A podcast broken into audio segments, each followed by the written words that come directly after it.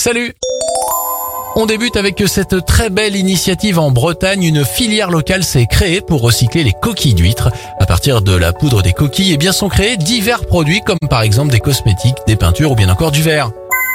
Bonne nouvelle au travail, le port du masque ne sera plus obligatoire à partir de lundi. Vous allez enfin pouvoir revoir le sourire de vos collègues à partir de la semaine prochaine puisque le protocole sanitaire en entreprise cessera de s'appliquer. Enfin, bravo à la Corée du Sud, ils ont installé 92 000 nouveaux panneaux solaires flottants pour limiter l'usage du charbon dans le pays. C'était votre journal des bonnes nouvelles, vous pouvez le retrouver maintenant sur notre site internet et notre application Radioscoop.